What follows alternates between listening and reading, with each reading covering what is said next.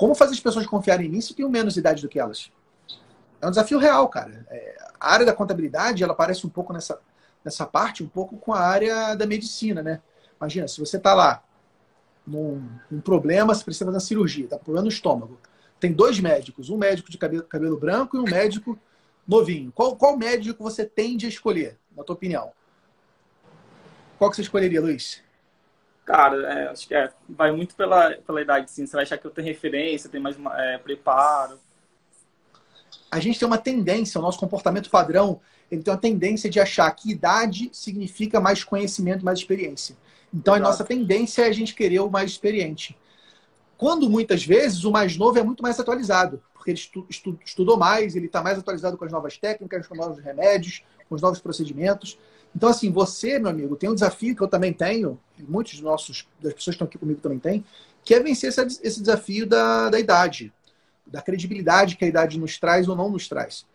Então, o que, que eu acho que é o caminho ideal? Primeiro, você precisa definir qual ou quais são os segmentos que você quer atender. E isso pode, no, no, primeiro, no primeiro momento, gerar um incômodo. Pô, Pedro, eu estou aqui precisando de clientes, você está me falando para restringir meu número de clientes, para eu segmentar Cara, o que vier, eu tô, tô desesperado. O que vier, veio, eu tô aceitando. Só que o que eu tenho para dizer para você é o seguinte, Luiz: se você não se especializar e ficar muito bom em um segmento ou em algum grupo de segmentos, vai ser difícil você provar para esse teu cliente que vale a pena ficar com você.